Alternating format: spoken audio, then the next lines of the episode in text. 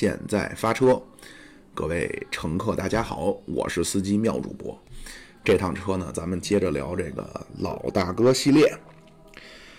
呃，上一期啊，咱们说的其实是如何就这中国和苏联啊，如何从分歧啊，如何从有矛盾，怎么一步一步走到了分裂啊，关系破裂，处女膜破裂。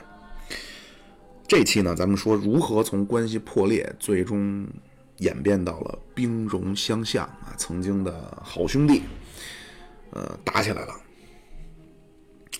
呃，这六十年代啊，就进入六十年代以后呢，就中国就所谓就向左转嘛，就是所谓向左转，就是越来越激进，就跟打了鸡血一样啊。而且在六十年代呢，这个国际上面呢，又形成了一个左派的势力。那不，六零年六月份，在那个布加勒斯特会议，咱们之前说那个，当时中国还很孤立啊，整个欧洲就一个国家支持咱，就是阿尔巴尼亚。但是很快啊，随着中苏分歧的爆发，这欧洲内部呢，也分裂出来各各门各派啊，什么马列派，什么革命派。到了六二年呢。这所谓国际的共产主义队伍中呢，就形成了一个左派的队伍。这一下对咱们的鼓舞很大呀，就觉得那你苏联既然修正主义了，那是不是国际共产主义运动的领袖就得是咱毛主席了？革命的中心也应该是中国了吧？在这种鼓舞之下呢，加上咱们国内的经济政策也调整了啊，这困难三年困难时期也基本过去了。毛主席就决定和苏联干到底了啊，就不会再所谓进行权宜之计，不会再妥协让步了。到六二年底的时候呢，就把所谓中苏两党的这个战略上的矛盾，咱们就确定成敌我矛盾了。哎呀，对不起啊，所谓敌我矛盾就是不能调和的了啊，但是呢。迫于这中苏当时还没完全官方的撕破脸皮嘛，叫做暂时当做人民内部矛盾处理，啊，就是说这苏联啊，已经从当年的苏联老大哥变成了坏兄弟修大哥，啊，就把这苏联重新定性了。然后这个毛主席说呀，叫以斗争为主啊，对苏联以斗争为主，要主动出击，不要怕不呃不怕紧张，也别怕边缘化。所以到六二年这年呢。跟苏联的关系就进入一个新阶段了啊！这是一个非常标志性的年份。之前一年是五零年啊，五零年咱们和苏联结盟，到六二年，十二年的盟友就分道扬镳了啊！我这个四九年那会儿是，这不是刘主席去莫斯科啊？跟当然这之前是米高扬秘密访问西柏坡，然后刘主席去莫斯科和斯大林两个人互相交了一下底。回来以后，毛主席提出叫一边倒。到六二年，咱们提出叫反帝反修，啊，两个拳头出击了。这会儿毛主席那个心情，这个六三年初啊，这毛主席啊，雄心壮志啊，叫独有英雄驱虎豹，更无豪杰怕熊皮啊。就是毛主席的这种叫什么革命乐观主义精神，就是贯穿其一生啊。你像那个长征的时候。那刚越过雪山，那叫今日长缨在手，何时复驻苍龙啊？真正这种心态的转变呢，是从七一年，就是咱们亲密战友的这个事儿啊，对毛老人家打击很大。然后到七六年以后啊，就真是叫晚景苍凉啊。啊，咱先不说这个啊，就是在当时六六十年代初啊，六二六三年的时候，这毛主席豪气干云啊。就带领这个咱们这边所谓跟中苏开始论战，这怎么回事呢？这详细上上上上之前都提了啊，其实再详细的说一下。这六三年的三月三十号呢，这个苏联共产党呢给咱们提出来啊，说要明确一下这国际共产主义运动的总路线啊。那你说你赫鲁晓夫都两次莫斯科会议，就一次五七年底那个，一次六零年底那个。都已经都肯定您这二十大就别提这个了。那赫鲁晓夫又来，这么着呢，正中毛老人家的下怀。我都想好了啊，已经决定了我要跟你干了，正不知道怎么找这茬呢。结果行，你主动上门找骂。所以六月十四号呢，咱们就给苏共中央回了一个叫《关于国际共运总路线的几点建议》，一共二十五条啊，发表在《人民日报》，就跟赫鲁晓夫那就蛮拧。赫鲁晓夫说怎么着，咱们就都跟他反着。那赫鲁晓夫那边得还击啊，这七月份，人家就发出来一个叫《致苏联共产党基层组织和致苏共党员的公开信》。然后就这二十五条，他就分别的逐一的去批驳，呃，然后呢，这就是所谓的咱们发了九篇大文章啊，就是这个一直到六四年的七月份啊，咱们发了这九篇文章，就是之前所谓提的这个九评。这九篇文章呢，第一篇啊，苏共领导和我们分歧的由来和发展，这是六三年的九月六号。第二篇。斯大林问题，发表这个是一九六三年的九月十三号。第三篇，南斯拉夫是社会主义国家吗？这一九六三年的九月二十六号。第四篇，新殖民主义的辩护士，六三年十月二十二号。第五篇，关于战争与和平的两条不同路线，这六三年的十一月十九号。第六篇，和平共处的两种针锋相对的策略。六三年十二月四号，第七篇，苏共领导是当代最大的分裂主义者。这六四年的二月，第八篇，无产阶级革命和赫鲁晓夫的修正主义。六四年的三月三十一号，第九篇，论赫鲁晓夫的假共产主义及其在世界历史上的教训。这就到了六四年的七月份。啊，这个九篇文章呢，前六篇都是比较怎么说呢？你像斯大林问题，什么南斯拉夫问题，什么新殖民主义，那毛主席当时就不满。毛主席说叫豺狼当道，安问狐狸啊！就都什么时候了，你还在这儿说什么影射什么南斯拉夫修正主义，什么意大利的陶里亚蒂？所以你看这后三篇啊，这苏共领导是当代最大的分裂主义者，无产阶级革命和赫鲁晓夫的修正主义，然后论赫鲁晓夫的假共产主义啊及其历史上的教训。这三篇就矛头直指赫鲁晓夫啊，这以至于啊，赫鲁晓夫都成假共产主义了。那赫鲁晓夫那边，我天哪，一看这气半死啊，这怎么着？我这堂堂啊，苏联共产党第一书记，我怎么我都成假共产主义了？所以这第九篇文章一出来啊，就是跟赫鲁晓夫就算撕破脸了。然后原本呢是有个十第十篇啊，有个十评，但是赫鲁晓夫呢。不是下台了吗？就没赶上。然后苏联那边为了平衡这苏斯洛夫和谢列平呢，就把勃列日涅夫就让他让让他让他作为苏联的这个领导人了。哎，勃列日涅夫这一上来呢，那政策就是跟美国顶着干呀。咱们就觉得，哎，这不挺好，对吧？你不搞赫鲁晓夫那三合了。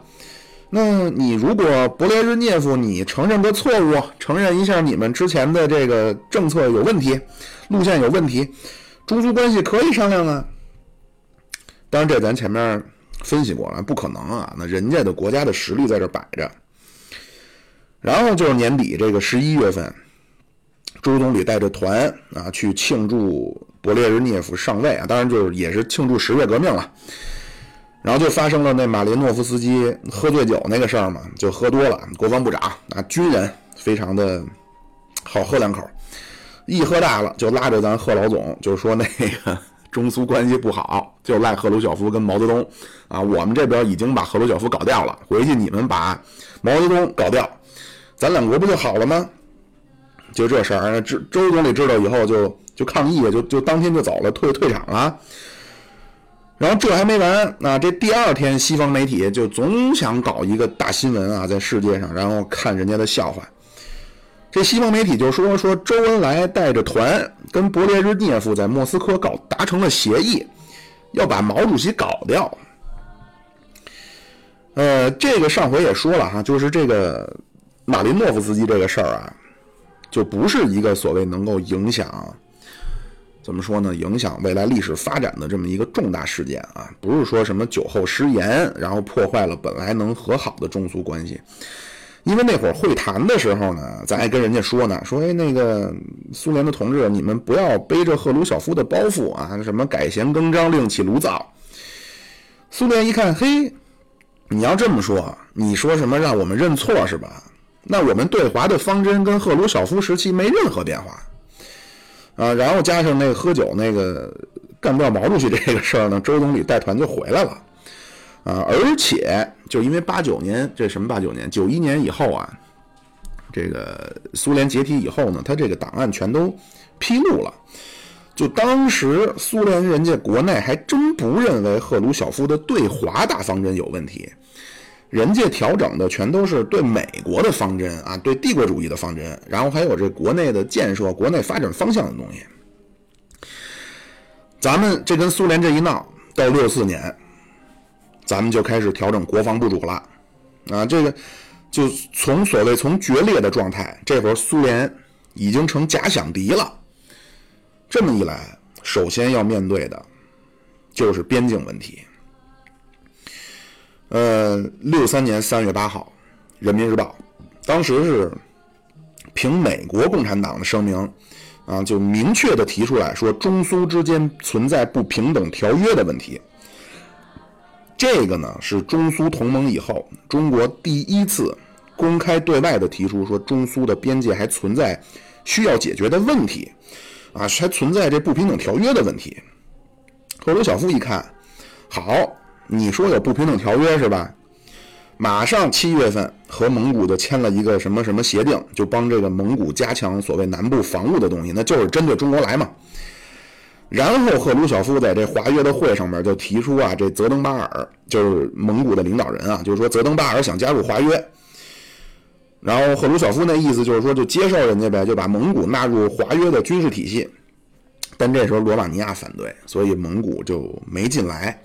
但是毛主席知知道以后呢，就也受了刺激了。九月份的时候，六三年九月啊，咱们中央军委召开会议，就说要加强一下中蒙、中苏边界的防务了。然后六四年的二月。那正发表那七评呢，就是说这苏苏共是国际共产主义运动最大的分裂者嘛。当时毛主席进了见了一下金日成，这是就说呀，说这苏联对中国是有可能打仗的。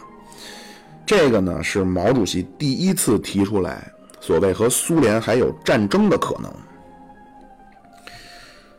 六四年。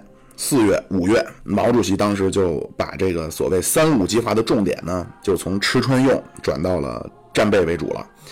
就说呀，说根据现在赫鲁晓夫的反华趋势，我们要警惕他冒天下之大不韪进攻中国，咱们要做好准备啊。周总理呢，也就是说三线问题的时候，周总理就说呀，说对于修正主义来说，西北和东北就是第一线。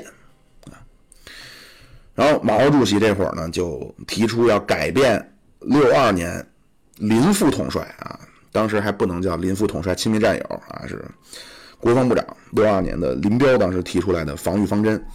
六二年时候，林彪提出这方针叫什么呢？叫北顶南放，就是南边你放美国进来，然后北边是坚决顶住美日的进攻，这种。防务方针的基础呢，其实是一个稳定的中苏关系啊，就是你依靠苏联、依托苏联来抵御这个美日的进攻。但是这会儿中苏关系就急转直下，关系就不好了。毛主席就提出啊，说你所谓南边放，那美国人不从南边进来啊，如果就是所谓叫走八国联军的老路，从塘沽打进来，或者说什么从徐州连云港打进来。怎么办？所以就这这个时候，这北顶南放这个方针，因为和苏联关系的转变就已经过时了。到六四年七月份呢，这个政治局会议，毛主席就提出来说，不能只注意南边，不注意北边，不能只注意帝国主义，不注意修正主义。然后这个七月份还有件事儿，这个七月份呢，七月十号。毛主席见日本社会党的时候，当时因为苏联和日本不也有领土的争端吗？毛主席就说：“说嗨，那这苏联那历史上占的地儿多了那一百多年以前，把我们的贝加尔湖以东都给占了，这一笔账我还没跟他们算呢。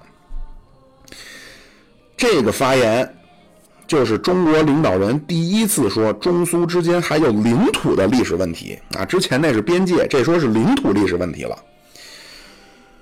但是呢，你七月十号跟这日本人一说呢，十二号这日本这代表团在香港会见媒体的时候就把这话放出去了，然后那日本那什么读卖新闻就发布了。赫鲁晓夫一看又疯了，说这毛泽东要干嘛呀？所以六四年的九月份呢，《真理报》就发了篇长篇文章，说中国清朝皇帝其实是比沙皇更厉害的扩张主义者。然后九月十五号，赫鲁晓夫也是和日本的一个一个一个议员，这个代表团当时就说呀，说我们苏联有最先进的武器，它的毁灭无疑是巨大的，就是其实就是暗指核武器啊。然后说苏联的神圣领土神圣不可侵犯，谁敢来侵犯，我们就给他们最严厉的打击。最厉害的武器我们不想用，但是如果迫不得已，我们肯定用。就实际上就是核威胁了，就对中国隔空喊话核威胁了。而且那会儿九月十五号咱还没没试爆呢，咱这个试爆是六四年的十月十六号啊，就是当天是赫鲁晓夫下台。所以毛主席就说赫鲁晓夫是被咱们原子弹给轰下台的啊。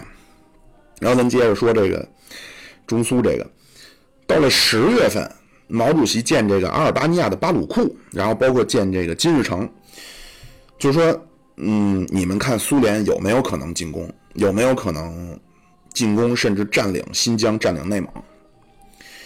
人那哥俩不知道说什么呀，毛主席自己就下结论了，说。这种可能性不是很大，但是我们得有所准备。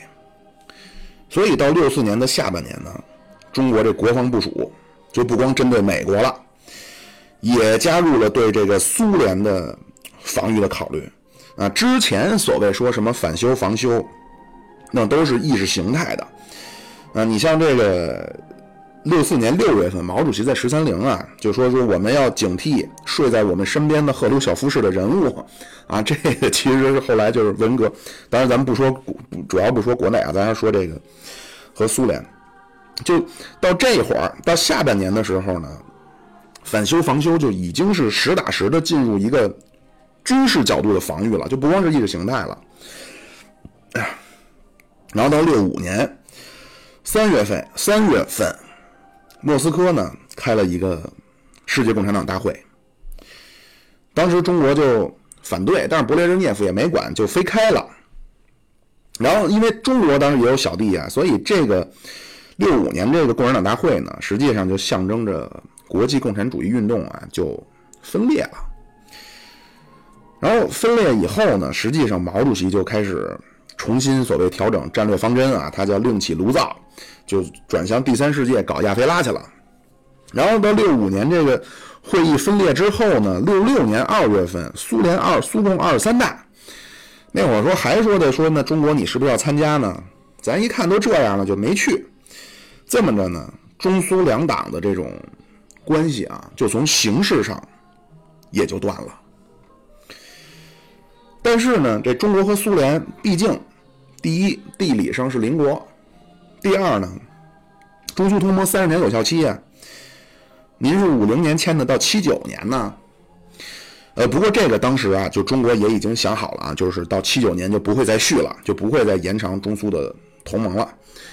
啊，就是虽然说两党的这个关系断了呢，但是两个国家呢还是不得不面对产生的一些摩擦啊。然后咱们接着看这个边界的问题。呃，中苏这个边界呀，就外蒙独立以后啊，就是咱们从这个秋海棠变成了大公鸡以后呢，中苏的边界七千六百公里。实际上呢，当时是存在着三个叫三个版本，或者叫三条中苏的边界。第一条呢叫条约线，这个就是当初这个清政府和沙俄签的这不平等条约，什么这个爱辉条约、北京条约、中苏呃中俄勘分西北契约记这些。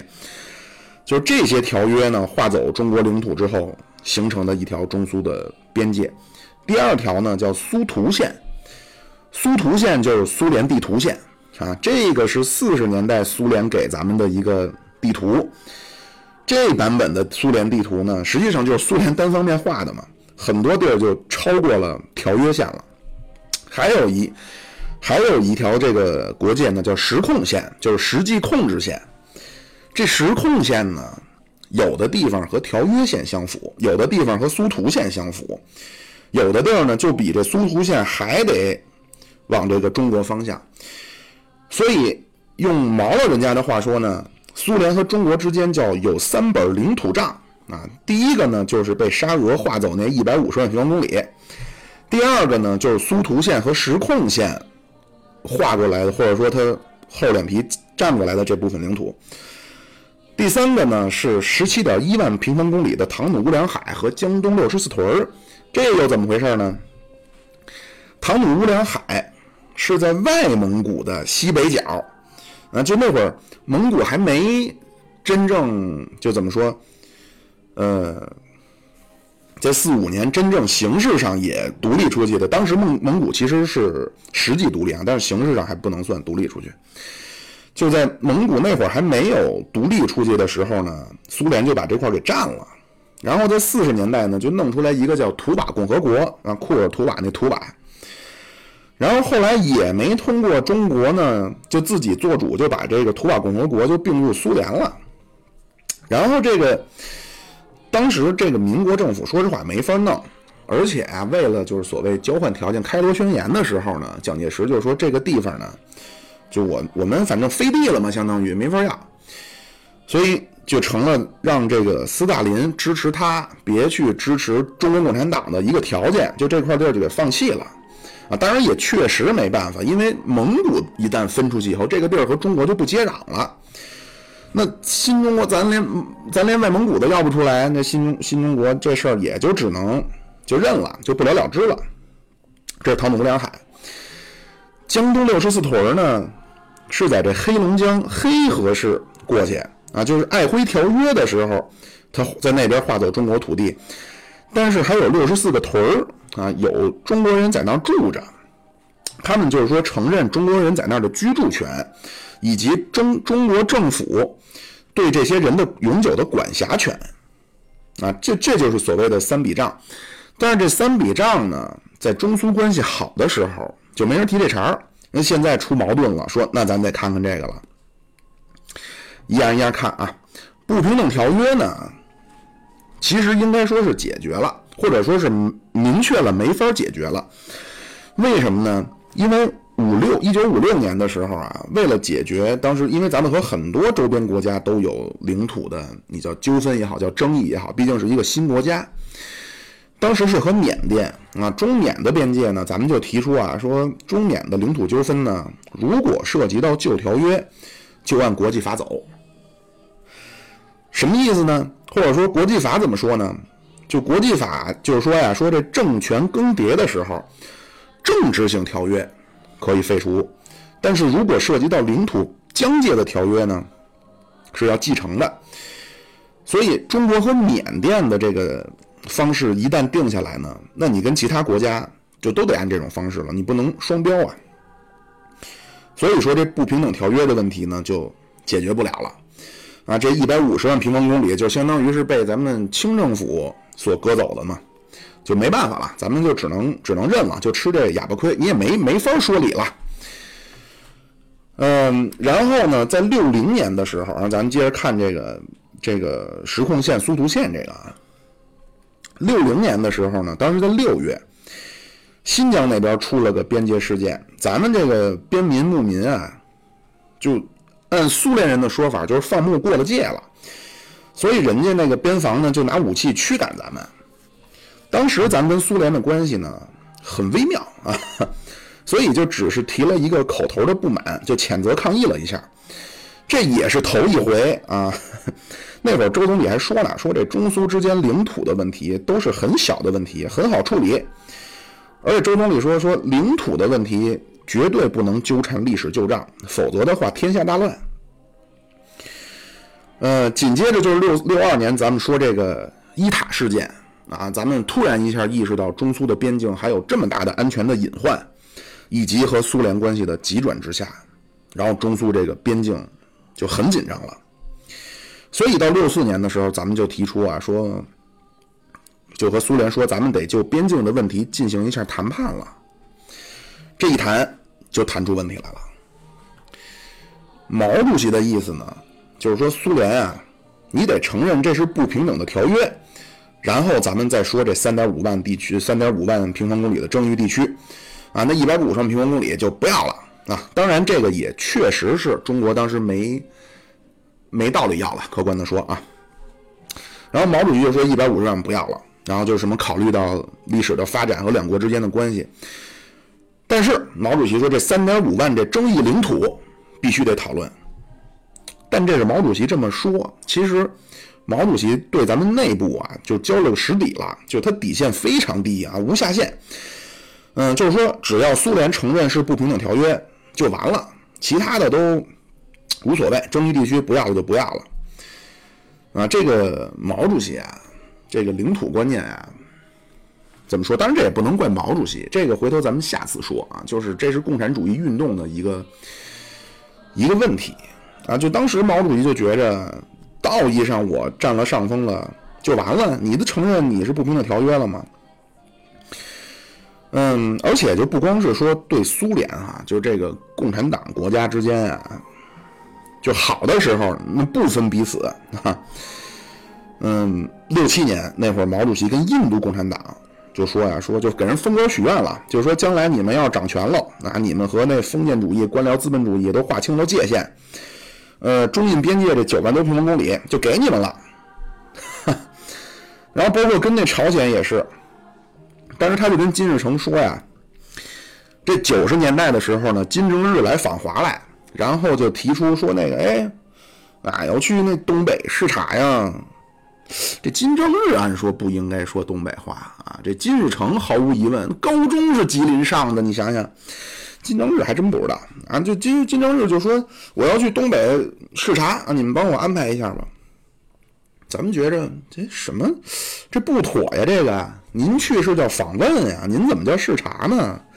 这视察就是你得对自己的单位的下级你叫视察呀，你对别人的地方你怎么能叫视察去呢？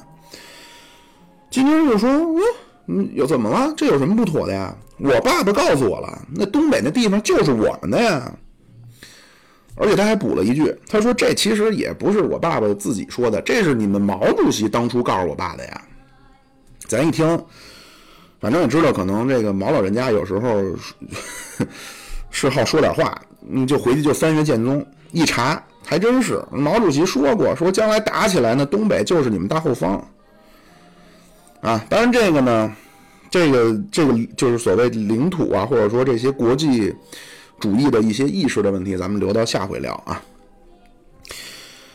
嗯，然后咱接着说这个六四年的这边界谈判啊，就是毛主席的底线特别低，但是第一，苏联不知道你这个你这种你这种考虑啊，你什么承认了就完了什么的，对吧？而且呢，苏联当时已经是一个在国际社会中。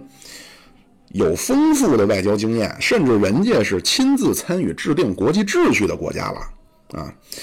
人家就是说，那就按国际法的原则来呗。你既然边境的条约，你说你要继承，那就说什么不平等呢？更何况，那苏联就觉着，你现在你让我说这是不平等，你说你什么你要你这一百五十万你不要了，将来你说你万一改主意了怎么办呀？咱们这边呢，具体谈判的呢，负责领导这个和苏联的边界谈判的呢，就是周总理和刘主席啊，都很努力的去谈成一个结果。呃，经过一番努力吧，然后当时的这个双方工作小组啊，主要谈的就是东段啊。经过一番努力，到六四年就谈出来一个叫协议草案。这怎么说呢？这咱们各位乘客肯定有的就很熟悉了啊。这六四年就这个草案呀，说叫。以主航道中心线为界，中国一方的岛屿全部归还中国。这样一来呢，就除了黑瞎子岛当时是跨界就解决不了，剩下其他岛屿就都应该归还了啊。所以如果这一次协议达成了，后来就没有所谓珍宝岛这个事儿了啊，因为都归还了嘛。应该到七月份，哎呀，咱们也很高兴，觉得有成效啊，这个迈出了很大的一步向前。觉得没没什么问题了，然后就带着这苏联代表团啊，包括也有咱们自己人啊，就上北戴河去度假吃海鲜去了。但七月十号呢，毛主席跟那日本社会党那讲话不就发表了吗？就毛主席说：“这我他妈还没跟他们算那账呢。”这么着呢，咱这咱这这中国这种东西太正常了，你得体会上意啊！这怎么里皮灰头土脸的走了？这一下就又执掌足协，对吧？这是当初这三月底啊，咱们习大大访问意大利啊，在晚宴上边。一看，哎呀，这不是咱们原来习大大球迷啊！你知道啊，这一不是咱国家队教练吗？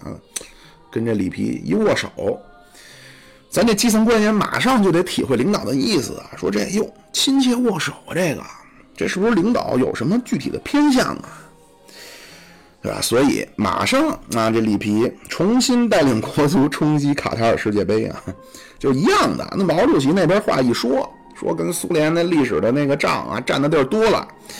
贝加尔湖以东那账我没跟他们算呢，这话一出来，咱这边这代表团对苏联态度也变了啊，气势汹汹，然后就开始就跟苏联争这一百五十万平方公里这个事儿了，争到八月底，八月二十二号就谈不下去了啊，那苏联人也烦了，这最后一次这全体代表会呢，当时咱们这外交部的副部长曾永权，嗯，就提出来这唐努无量海的事儿了。他就是说呀，说这事儿还没跟你们说呢，啊，你们也没跟任何人打招呼，就给我们划走一块，然后还威胁人家，啊，说那个，我告诉你们啊，中国有这个中国保留收复失地的权利。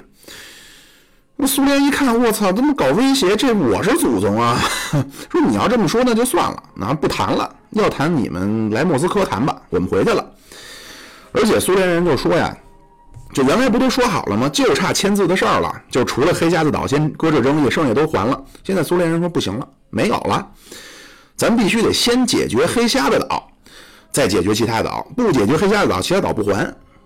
那就所以客观上说，咱们毛老人家和日本人这次谈话呢，实际上是给这次这个中苏的边界谈判啊起了很消极的影响啊。就这次谈判，就什么协议没达成。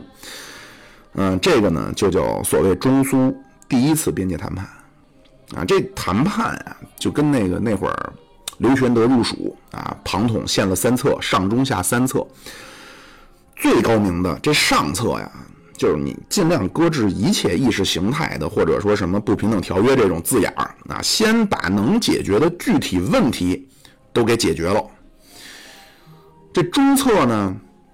就是你可以去保持争执，你可以据理力争，这没问题。但是你要有底线，你的底线是你得保证这会谈先谈着，您别往崩了聊。啊，这第二次中苏的谈判，边界谈判就是这种方式啊，就一拖拖十年。最下就下策最差的就是咱这种威胁，那强硬，那个我们就这条件啊，我告诉你们，你们可要负责啊，你们做对做自己做的决定得负责。然后你得，你们历史上可是签了不平等条约啊！我们要收复失地啊！那人家能干吗？那更何况那苏联的民族性格，对吧？所以这次实际上就是采采取了一次最差的这个谈判的方式啊！就这次这六四年这就没有任何成果。嗯，而且从这个中苏关系啊。出现裂痕开始呢，赫鲁晓夫就在中苏的边境就驻了十个师，到勃列日涅夫那会儿呢，就增加到了五十个师。到六六年的七月份，苏联跟蒙古又签了一个准军事条约性质的防务协定。那中蒙的边境跟中苏就不一样了，那中蒙边境到北京最近的地方，直线距离五百六十公里，苏联那个红军那个陆军啊。当时号称叫装甲洪水啊，走哪淹哪。嗯，他们呢完成战略纵深的这个长度呢是七百公里啊，时间是十到十四个昼夜。当时到北京是五百六十公里啊，时间是一个星期，就完全在人家首都，完全在人家陆军的覆盖范围内。嗯，然后这会儿这六四年这边界谈判呢，咱们跟人家一威胁说要收复失地，那一一威胁要收复失地啊。那苏联就开始在蒙古加强兵力了，到六六年，号称叫陈兵百万呀，而且苏联本土的这个洲际导弹啊，覆盖中国全全境啊，这远东的航空兵、空军能覆盖到长江，就中国这个压力就非常大，而且这压力就是非常现实的战争威胁了。所以到六六年呢，中苏的边境冲突啊、范围啊、次数啊都越来越恶化啊，几千起。主要呢就集中在黑龙江流域，一个叫八岔岛；乌苏里江流域呢，一个叫七里沁岛，一个就是珍宝岛。啊，那规模也是最早就是骂对骂，那打嘴仗吵架，你他妈傻逼，你他妈傻逼啊！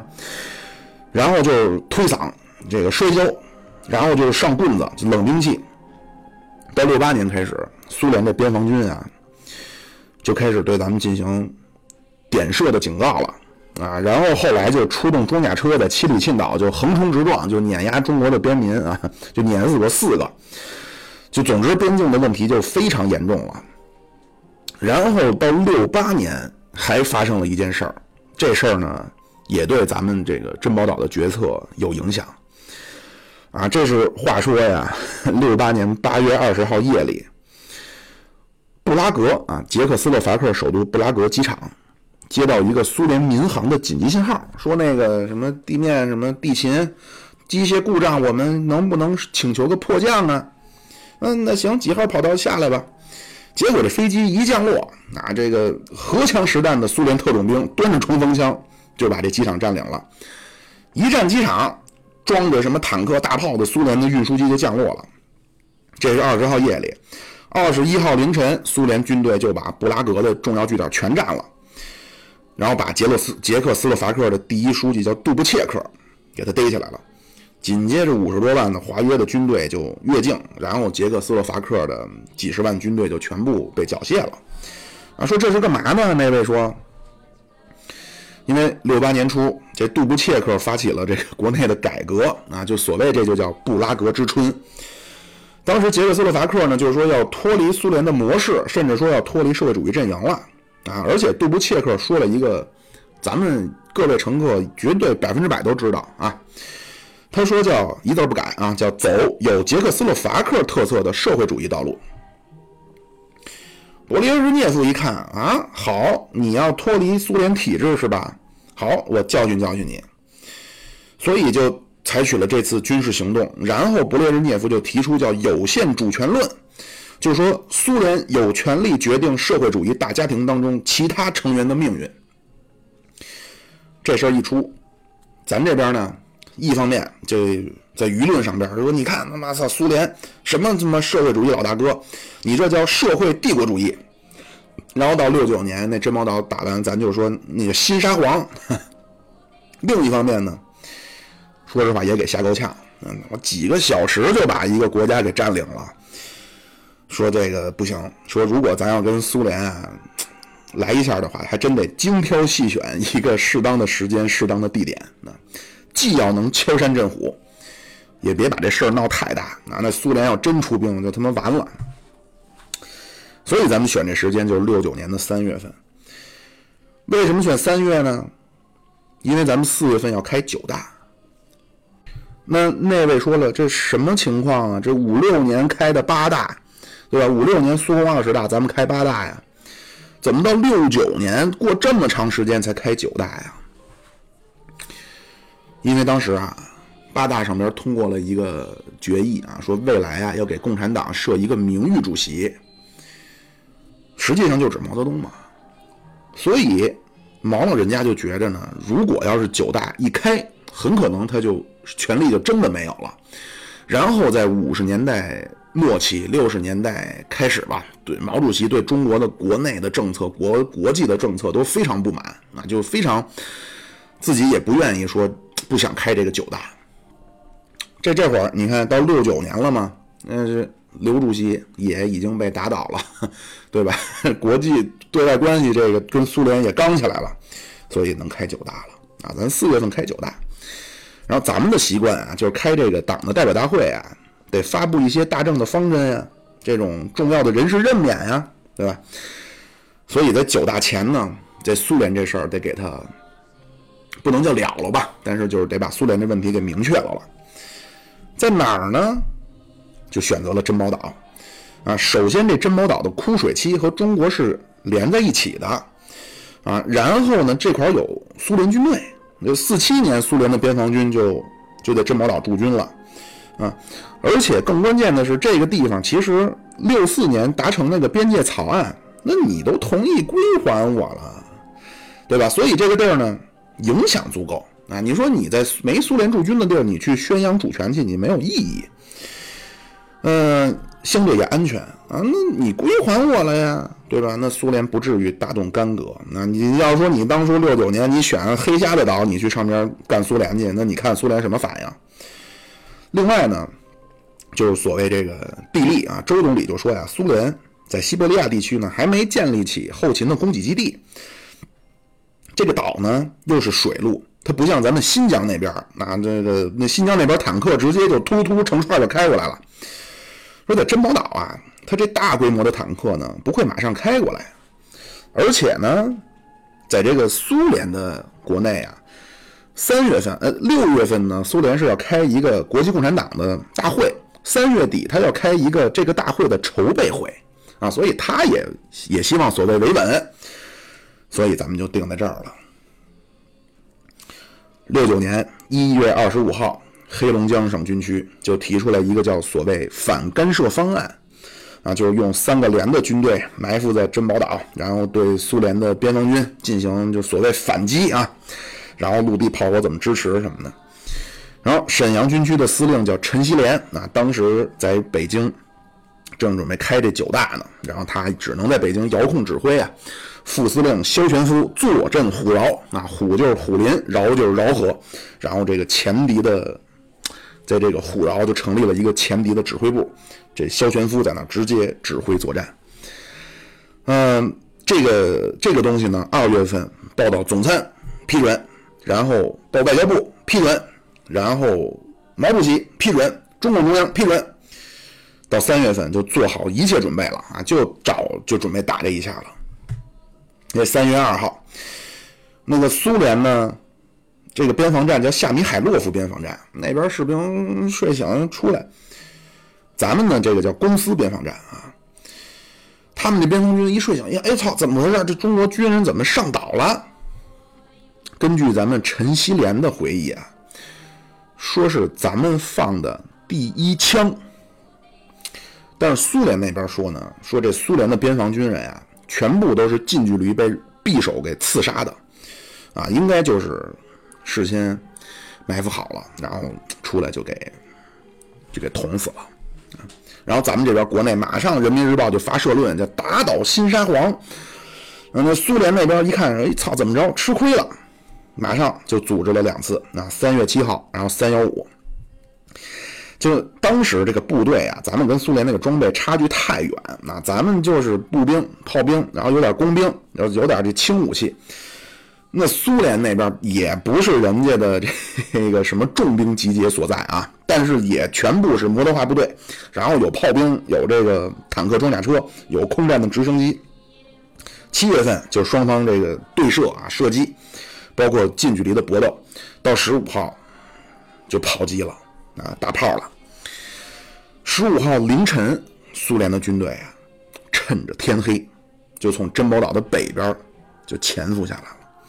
然后突然就对这个咱们岸边这阵地就射击啊，然后这炮火掩护之下，他们这个坦克和装备装甲车就从南北两侧就夹击咱们岛上的部队，并且切断和这个江岸上的支援啊。他们这坦克呢，这咱可能有的乘客知道啊，叫 T 六二，当时叫坦克之王。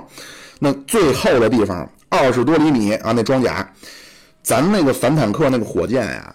打上人家都不都不知道，就这枪加上一白点，刀砍上一白印，都人家都不知道就中弹了。说这怎么办呀？说那个这没事，说咱这还有反坦克的反履带的地雷啊，我这坦克我治不了你，但我能给你履带给你打坏了，一打坏你丧失行动能力了，你这坦克就成一炮楼了。但是，一看说这这也不行啊，这个你是有这地雷。但是当时这乌苏里江江面全部冻上啊，根本就没地儿给你隐藏这地雷。咱看电影，咱也都知道，你地雷你得埋在杂草里，对吧？你盖上点枯草，没有说的这地雷您就往这大马路上一扔，别人就踩。说这怎么办啊？哎，突然一下，咱们这起了飞智了。说这个，咱看啊，说这把这反坦克地雷啊，咱给它套一白手套，那给它搁手套里，白手套里，然后就扔在这冰面上边，看着在远处看着跟一雪球一样。啊，所以咱就用这个白坦白手套套的这个反坦克地雷，就扔到这个江面上面，就布置了一个雷区。果不其然，然后苏联这几辆坦克往前开，哐，就被炸那了。啊，后边那一看，我操，说这前面有雷区，这不能来，掉头就撤了。那苏联就想着得把这坦克拉回去啊。那勃列日涅夫下命令了，说这坦克绝不能落入中国人手里啊，必须弄回来，实在不行就给破坏了。他不是心疼啊，他这苏联呢丢一坦克九牛一毛呢。苏联当时的国家的这个军事装备的实力，因为当时咱们正在搞自主研发啊，这个西西方国家就一切技术就封锁咱们。嗯，他就怕勃列日涅夫就怕这坦，因为这坦克就炸坏了履带啊，其他的基本上跟一个完好的一样，他就怕这个把这个完好的坦克咱们抢回来啊，能所谓攻克技术难题。啊，所以他就说你得抢回来，不行你就给我破坏了。那咱这军队一看你要来抢，然后就炮火猛攻。这苏联这个一看说这抢回去够呛，说算了，那不要了，咱就破坏吧。结果苏联想破坏你这导弹、炮弹什么导弹，这炮弹一落下来，坦克没打坏，把这冰面给打碎了。这坦克呢就沉入就沉下去了，所以也没拉不回去了。就苏联这个政治任务就没有完成啊，然后咱们到五月份的时候就把这个 T 六二就捞上来，然后放在军博展出。我说看，这是咱们缴获的苏修的武器啊，苏修的坦克。这个事儿呢，就是珍宝岛这次冲突啊，这发生这个事儿的时候呢，勃列日涅夫和这个格列奇科就是当时的国防部长都没在国内，所以当时说什么怎么增援这种系统的调配都很不到位啊，都找不着人。也，人家说实话也没想到中国来这么一出，但是苏联吃这亏，不能善罢甘休啊！就格列奇科一回国就说说要一劳永逸的消除中国的威胁，啊，要用这几百万吨的炸弹把中国要炸回到石器时代，然后就开始调遣，啊，就就做这计划，说怎么从蒙古到北京，用这轰炸机从蒙古飞到北京，二十分钟就飞到，然后轰炸北京。然后从这个西路新疆那边啊，怎么怎么调配军力占领新疆？然后这八月十三号，这个直升机和装甲车都进了新疆了。哼后来让勃列日涅夫也说呀，说对中国呀要进行外科手术式的核打击啊，就先摧毁你这什么罗布泊发射基地，就给你炸回石器时代就完了，就迫在眉睫呀。毛主席自己都说，三月二十二号，毛 毛主席自己说呀。说，当然可能老人家也是比较的怎么说，垂头丧气啊。说我们现在孤立了，没人理我们了，啊。然后紧接着毛主席就说呀，说怎么也得怎么也要争取一霸，不能两面作战啊。就是所谓一霸两面作，就是美苏嘛，美苏各一霸嘛。然后咱那会儿不是叫两个拳头出击嘛，就两两面作战了。嗯，就毛主席就说呀，毛主席那会儿跟周总理说过，说无论美国也好，中国也好，都不能两面作战啊。口头上你说两面四面，你说八面作战都行，但实际上不能两面作战啊。所以这会儿呢，就是说想是不是争取一下美国呀？那关键时刻，这历史的发展就非常有意思。七月十七月二十五号。尼克松在关岛就说呀：“如果一个核大国啊威胁盟国的自由，美国要提供保护啊。当然了，主要的责任还是由这个受威胁的国家要自己来承担，就主要这个防务的措施啊。嗯，一方面呢，他是想瓦解苏联阵营；另一方面呢，也有点向中国示好了啊。就苏联要揍你，操没哥们儿有哥们儿呢啊，没事儿，哥们儿保护你。然后到八月十八号呢。”苏联的驻美大使多布雷宁在华盛顿就见了基辛格啊，这个总统国家安全事务助理，这中国人老朋友。那那位说了，你操，苏联你要打中国，你干嘛见美国呢？因为这会儿苏联已经非常明确要干掉中国了啊，他呢就希望跟美国打个招呼，就是说你最好能保持个中立啊，别回头美国就掺和进来，那这帮忙拉偏手，那苏联就成了当初的日本了啊，就在中国就打烂仗，或者说成了当时的美国了，在越南就想退退不回来，然后也打也打不下来。多布雷宁啊就跟基辛格说说，如果。苏联要对中国进行核打击，您美国是什么态度啊？啊，其实他就是想告诉美国说，我们要扔这个，可跟你们没关系，别我们往中国一扔，你们他妈还我一个。尼克松那边，因为那基辛格不能代表国家说的什么态度，他得这上上层得去商量去。尼克松那边一看，我天哪，这真是到关键时刻了，咱得认真讨论一下了。最后就得出一结论啊。就是说，这西方国家的最大威胁呢，来自苏联，而一个强大的中国的存在呢，是符合美国的战略利益的。那会儿啊，这那会儿是这样。嗯，而且呢，他还有一个考虑呢，就是如果说苏联针对中国进行核打击，那中国肯定全面报复，十之八九中国就往回扔啊。如果那么着的话，两边的核武器对着扔起来，在亚洲这二十五万美军啊。就得面对非常严重的核污染，美国那边就不同意，人说那怎么办呢？得把这个计划咱得让中国知道啊，因为当时美国和中国没有外交关系啊，说咱得把这苏联对中国进行核打击这事儿，咱得让中国知道啊。那怎么让他们知道啊？哎，这美国人也很很很鸡贼啊。八月二十八号，找了个什么什么小报，就发了个文章啊，就是说。苏联要对中国进行外科手术式的核打击，这一爆出来，我操，世界轰动。然后那尼克松那边义正言辞啊，说那个我们这边那报社呀，不归政府管啊，我们控制不了报社说什么。你们要想知道他哪知道的这事儿，你们去找这报社去。然后呢，你这个苏联这样，你也别装傻了，你这安排是人所共知啊，你这还瞒什么瞒呀？那勃列日涅夫那边气的我都高血压了，说操他妈这美国人真他妈孙子！嘿，我这边稍微跟他们透个气儿，说打提前打声招呼，转头就告中国人就出卖我们。然后九月五号，副国务卿理查德森，美国的啊，就是说从长期来看，就公开的说了啊，从长期来看，改善中美关系符合我国就是美国的自身利益。苏中冲突如果升级，实际上会危害美国利益，这就完全就是公开的在跟中国抛媚眼了。但是咱这边顾不上啊，这什么你抛媚眼，你他妈投怀送抱我也顾不上了。那苏联那个百万雄师，那装甲洪水眼看就杀过来了。啊，这个周总理就汇报给毛主席说，这苏联如何如何，报出来说要他妈核用核追核弹了。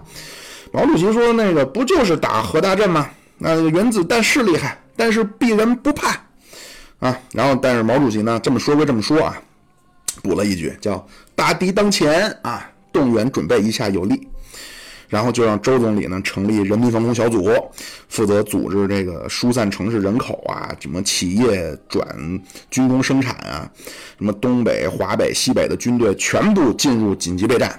啊，然后那会儿整个宣传的就都是什么苏修亡我之心不死啊，什么所有生产就转向三线，就全国已经进入一种临战的状态了。这会儿毛主席就提出一个口号，叫“深挖洞，广积粮，不称霸”。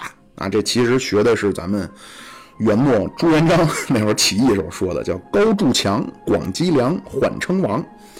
啊，然后千钧一发时刻呀，六九年九月二号。啊，越南的国家主席胡志明去世了。啊，这胡志明去世的时候就说呀：“他说我看到中苏两个兄弟党搞成这样，我死不瞑目。”嗯，周总理呢就去河内要调研，因为这胡志明啊，那在在延安啊，那跟周总理这帮跟咱们这些开国领导人都是铁哥们儿，中国话说的溜溜着呢。结果周总理去吊唁呢。这个苏联的部长会议主席就是苏联的总理柯西金也去了啊。这柯西金呢，本来说借这机会啊，说接触一下，但是没想到周总理行程匆忙啊，也没碰上。这柯这柯西金啊，是一个相对理智一点的人啊，就不是柯西金是一个很理智的人。就三月份这摩擦这冲突刚一出事儿，当时就是说赶紧就给中国打电话呀，因为这中苏之间有热线啊，就是说这看看怎么回事儿啊，别回头因为误会，然后别把事儿闹大了，就打过来就是说找周总理。结果咱们这个接线员小姐啊，接线员小同志非常霸气啊，说你要找周恩来。你一个苏修社会帝国主义的头子，你有什么资格跟我们的周总理谈话？啪，就把电话给挂了啊！然后这一耽搁就过了半年。本来柯西金想的说，借着这胡志明的胡主席的这个事儿啊，在越南就跟周总理聊一下这个事儿，结果又没碰上，赶紧又问说这个中国谁还在这个河内呢？哦，说这个党政代表团的团长李先念还在。赶紧就找李先念说，能不能我想跟周恩来啊见面聊一聊，说这个咱们两边说看看这事儿，千万别把这事儿闹太大了啊！那咱这边说行，说没问题。呃，但是呢，说那柯金同志说，咱就见面啊，您跟周总理见面没问题啊，但是呢，就在首都机场见，因为没没法儿。没法让您进北京城啊！南北京的红卫兵说，这要是让他们碰上您这个苏修社会帝国主义的头子呀，十之八九饶不了你啊！哎呀，抱歉啊，这个就这事儿，可能今天咱们尤其年纪轻一些的乘客很难想象啊，这个完全不是夸张。六七年的时候。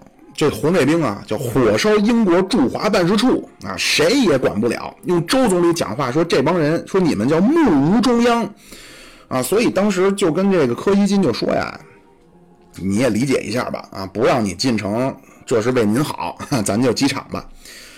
所以九月十一号，柯西金和周总理就在北京机场聊了仨钟头啊，这就又成了周总理的一个怎么说呢，外交的。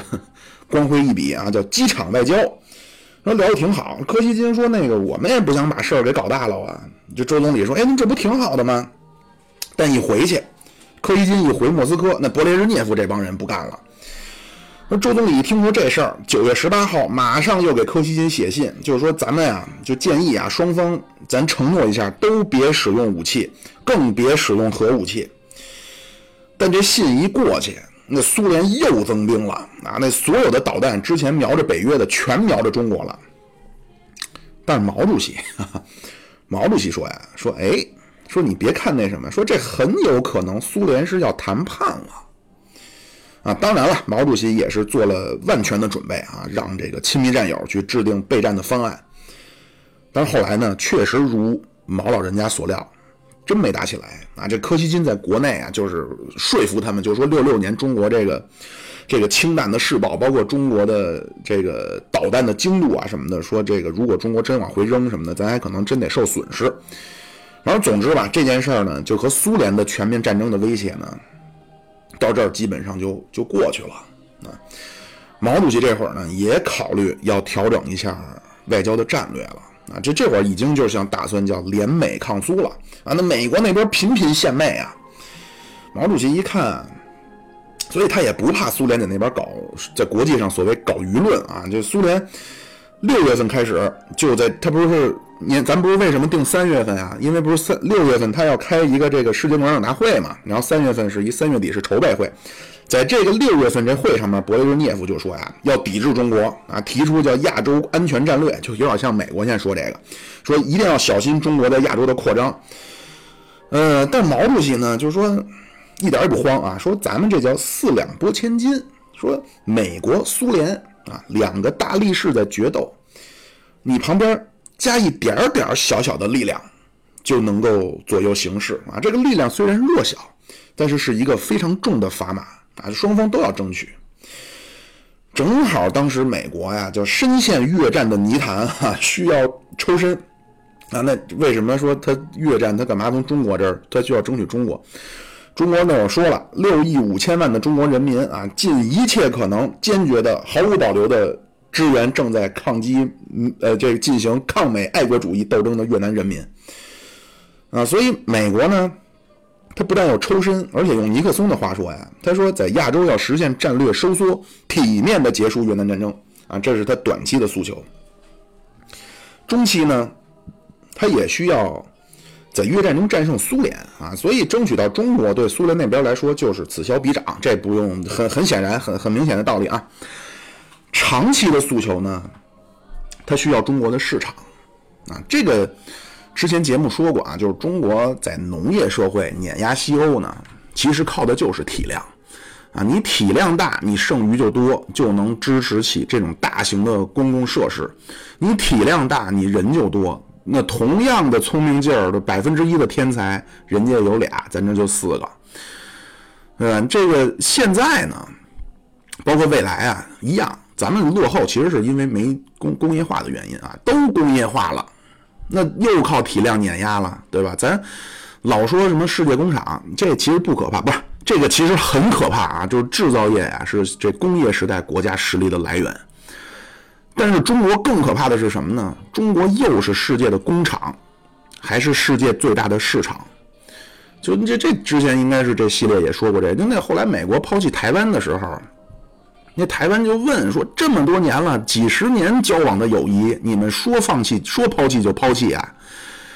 美国人就非常现实啊，就是说对得住你们，对不住你们，先搁一边啊。反正中国那边一人一年喝一罐可口可乐，我们就够了啊。就中国就是人多市场大，这问题最早注意到的其实是英国人啊。那十九世纪英国人就说呀：“说我的天哪，说中国有四亿人啊。”十个家庭啊，有一家买咱们买咱们一台钢琴，咱一年就能卖出去一千万台钢琴啊！一千万台什么概念？英国所有人一人买一台啊！然后，当然这他们算啊，他咱当时四亿人，人家英国人觉得那四口之家嘛，那全国不就一亿个家庭，十分之一就是一千万。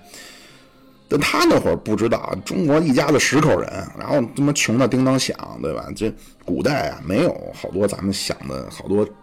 一些网友说的古代，那好家伙，那叫优。当然，中国古代确实是对西欧是有优势的，没有那么大优势，不是一个个都知书达理、文质彬彬的啊。回头咱有机会可以说说这个，因为这个这个系列呀，就我觉得挺好啊，是因为它里边故事多啊，就是实际上类似半说书的性质。然后呢，这英国的这个当初最早来中国的这个马格尔尼呢。他把这一路上的见闻啊，全都写下来了，啊，怎么到的广州，然后怎么去的北京，这一路上城市，中国的城市什么样，中国农村什么样，中国的宫廷什么样，中国的大臣什么样，就完全是就所谓这叫他者思维啊，就是你自己看你自己可能看的不识庐山真面目，只缘身在此山中，但是别人看你往往很清醒啊，回头有机会咱可以把那本。当时那见闻讲讲，那应该挺有意思啊！怎么他妈说到这儿来了？我操！说到哪了？啊，短中长啊，美国的三个诉求。所以咱们毛老人家呢，非常非常怎么说呀？体恤美国，美国想拉拢中国的这个心啊！当然，咱们当时其实真的很需要美国，太艰难了。所以七零年呢，国庆盛典，毛主席在天安门啊。就和美国记者，这真是中国人民老朋友了啊！艾德加·斯诺亲切交谈。这哥们儿啊，这哥们儿三十年代就来中国啊，然后写了去延安，然后写了一本书叫《红星照耀下的中国》，也叫《西行漫记》啊，英文名叫《Red Star Over China》。听咱们这正宗的，操，这不是伦敦腔啊，《Red Star Over China》这伦敦腔啊。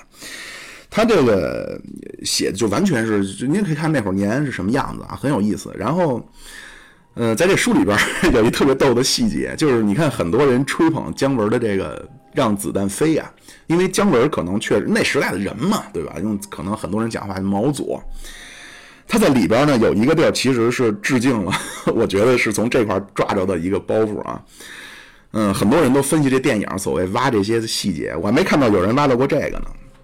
这是什么呢？就是姜文说那怎么画影图形给你画这么丑啊？什么一脸麻子、张麻子什么的。当时斯诺说，国民党的画影图形，那他妈的操猪毛啊！那就简直就是张飞李逵啊，一脸的横丝肉，然后连鬓络腮大胡子，就完全是按照山贼的那种形象画。然后一到延安，说我操，说毛主席长得很女相，这 完全不是一人呢！我这 那个我操，又他妈跑偏了。我看啊啊对，然后在这天安门就跟这斯诺啊，这多少年老朋友了，就亲切交谈啊，然后这个还让记者啊抓拍啊。说说什么呢？毛主席就说呀：“说尼克松总统要想来啊，随时来啊，什么身份来都都都好说。呃，来了以后呢，谈得拢就达成协议，谈不拢也没关系。啊，这尼克松那边回应也特别好。尼克松说呀：说中国和美国有很多不同，但是我们必须要找到方法，使我们存在不同，而不必成为战场上的敌人。所以七一年的时候呢。”咱们就邀请美国的乒乓球队访华啊，很聪明，没有邀请他妈人家篮球，这个还真七九年真邀请篮球队了啊，因为七九年的时候是正式的两国建立了这个关系，当时华盛顿子弹队，咱有 NBA 的球迷吧，七九年冠军华盛顿子弹队就受邀来到中国，和咱们的应该是八一队，应该是八一队啊，打了一场友谊赛，然后本人也有幸。呃，见证了那场比赛参与人员写的一些回忆啊，哈哈哈哈这个都都是埋一些伏笔啊。回头到时候如果咱们聊中美的话，可以看看当时中国的运动员怎么看美国的运动员，美国运动员怎么看中国篮球运动员，包括毛主席怎么一下就误打误撞的就决定说跟美国这邀请个乒乓球队这个事儿啊，里边都非常的那什么。然后呢？七月份、十月份，七一年啊，七月份、十月份，基辛格两次秘密访华。到七二年，空军一号降落南苑机场啊，这尼克松携媳妇儿出来，在机场挥挥手，然后和周总理亲切握手，后边还打着叫“打倒美帝国主义”的标语啊，可能也不识字，和周总理亲切握手啊。这个中美啊。中美的建这个恢复怎么说叫邦交正常化啊？建交那会儿都七九年了，中美的这关系正常化呀，是毛主席晚年可能是最重要的一个决定啊！因为跟中和美国这一建交，联合国也进了，和西方的关系也打开了。反观咱们老大哥苏联啊，那进攻阿富汗吧，然后这个进攻就当然是支持越南啊，进攻柬埔寨吧。整个中国这一投入美国怀抱，冷战格局马上就变了。苏联那边也力不从心，然后大量的军力财力的消耗。本来它的经济，呃，你如果用新古典主义的不，你用什么经，你用什么观点考量苏联的经济的内在结构都是有严重问题的啊。结果又这么耗，耗着耗着有点不行了。你这勃列日涅夫呢，八二年三月份在塔什干发了个讲话。就里边就提中国了啊，就是说这中国呀，还是社会主义国家，并且呢，他提到台湾主权在中国啊，那为什么呢？因为那会儿本来答应好好的，毛主席说的六个呃叫什么三句六个字儿，哎，三句话六个字儿，撤撤军毁约断交啊，尼克松满口答应，结果一回去才弄一个与台湾关系法，所以。这个苏联这边马上就说了，说台湾的主权在中国，然后也说就是非常愿意去改变对华的关系。这会儿咱毛老人家已经驾鹤西归，够奔西方极乐世界而玩去了啊。新上来的实际上的领导人啊是小平同志啊，小平同志，军委主席，国务院副总理啊，很敏感。小平同志，其实小平同志啊。他的决策方式，包括他的一些性格，其实我个人浅见啊，跟毛主席非常像。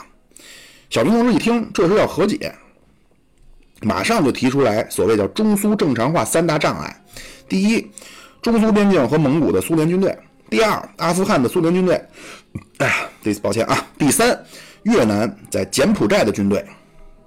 就提出来，结果谁成想？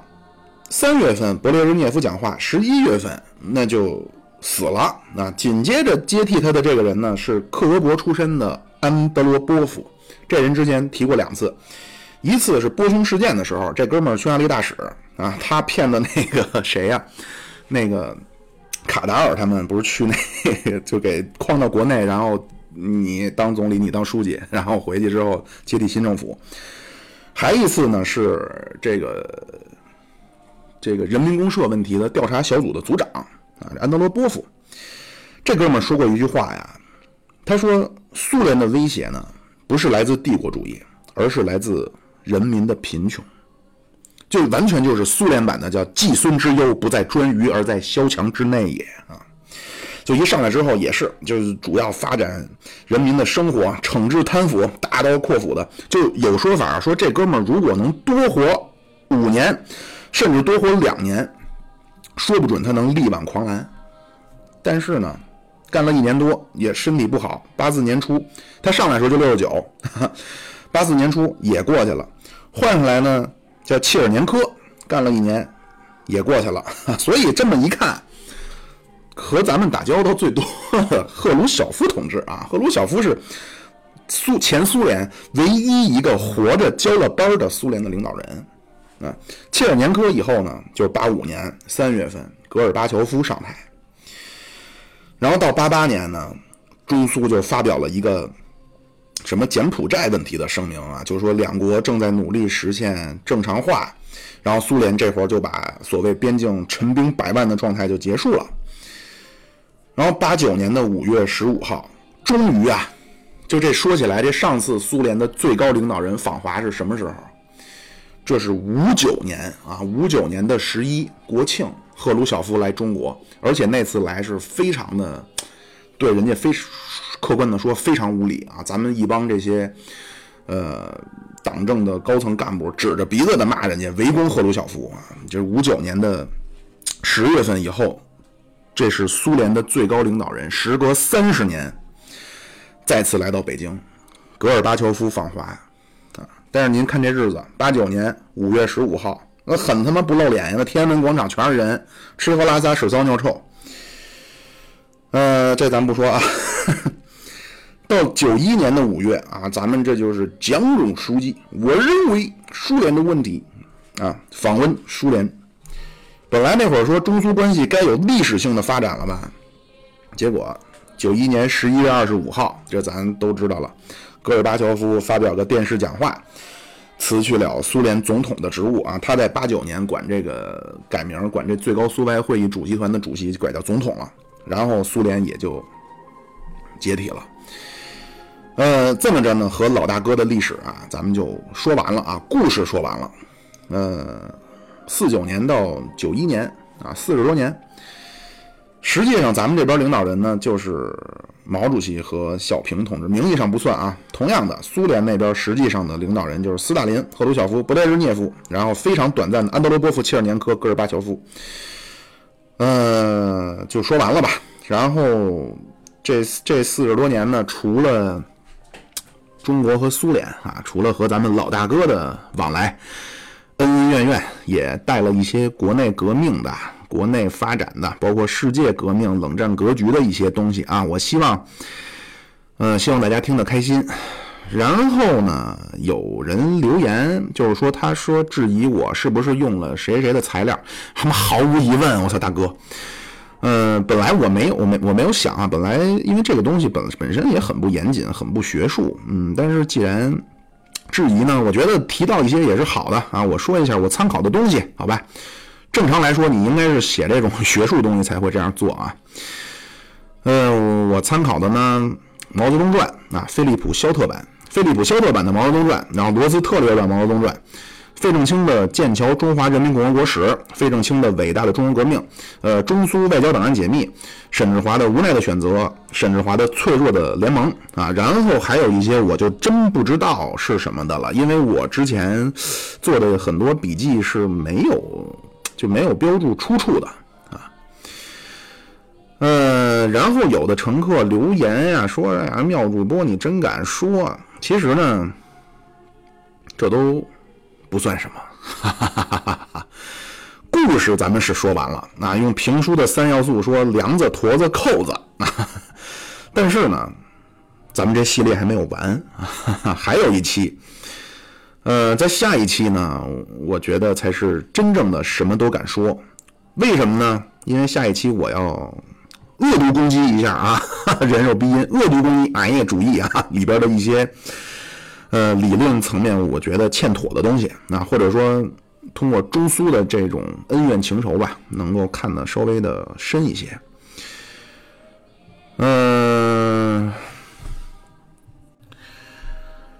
再简单的回顾一遍吧，一遍吧。就是咱这个故事的开始呢，其实是从四九年啊，咱们中国共产党作为一个执政党的地位，开始和苏联打交道，然后中苏建了交，朝鲜战争之后就进入所谓的蜜月期啊。这赫鲁晓夫上台，呃，国庆的大礼包，苏共二十大秘密报告。呃，波匈事件，然后五七年的十月革命节，呃，之后就出现矛盾了啊，主要是因为金门炮战和人民公社，就是所谓通往共产主义桥梁的问题，啊，毛主席跟赫鲁晓夫宣战之后呢，因为印度的问题、世界工联会议、布加勒斯特会议等等，总路线的分歧就越来越大，然后赫鲁晓夫撤走专家，之后就因为。其实就是一个道歉的问题嘛，就真正分裂了。然后就是因为边界的问题啊，珍宝岛险些苏联就把咱们给炸平了。这个反正也是导致咱们转向美国吧。呃，之后从七十年代开始，详细的详细一些的问题呢，嗯，还是在那个中美的系列吧。我最近也在准备啊，这个中国和美国的一些来往的一些过往啊。这个行，那这期咱们就这样，故事就真的说完了啊！您也听出来，都说到苏联都解体了，没了。故事说完了，然后下期听我恶毒攻击啊！我也希望把这高高度稍微拔高一些，聊聊抽象点的东西，好吧？那这期咱们就这样，谢谢各位乘客。收听方式：喜马拉雅、荔枝 FM、蜻蜓 FM、iOS 播客以及网易云音乐。然后您可以关注我们的微信公众号，就叫现在发车，可以在后台和我们互动，然后可以看到。可能在我不忙的时候啊，抽着空能发的一些呃内容的更新。如果觉着聊的不过瘾，或者说想跟我们那个直接你来有来有往的说呢，您可以加我们的乘客群啊，入群的方法就在公众号里。呃，期待能和您成为朋友。好，那这趟车到站，咱们下回再聊，拜拜。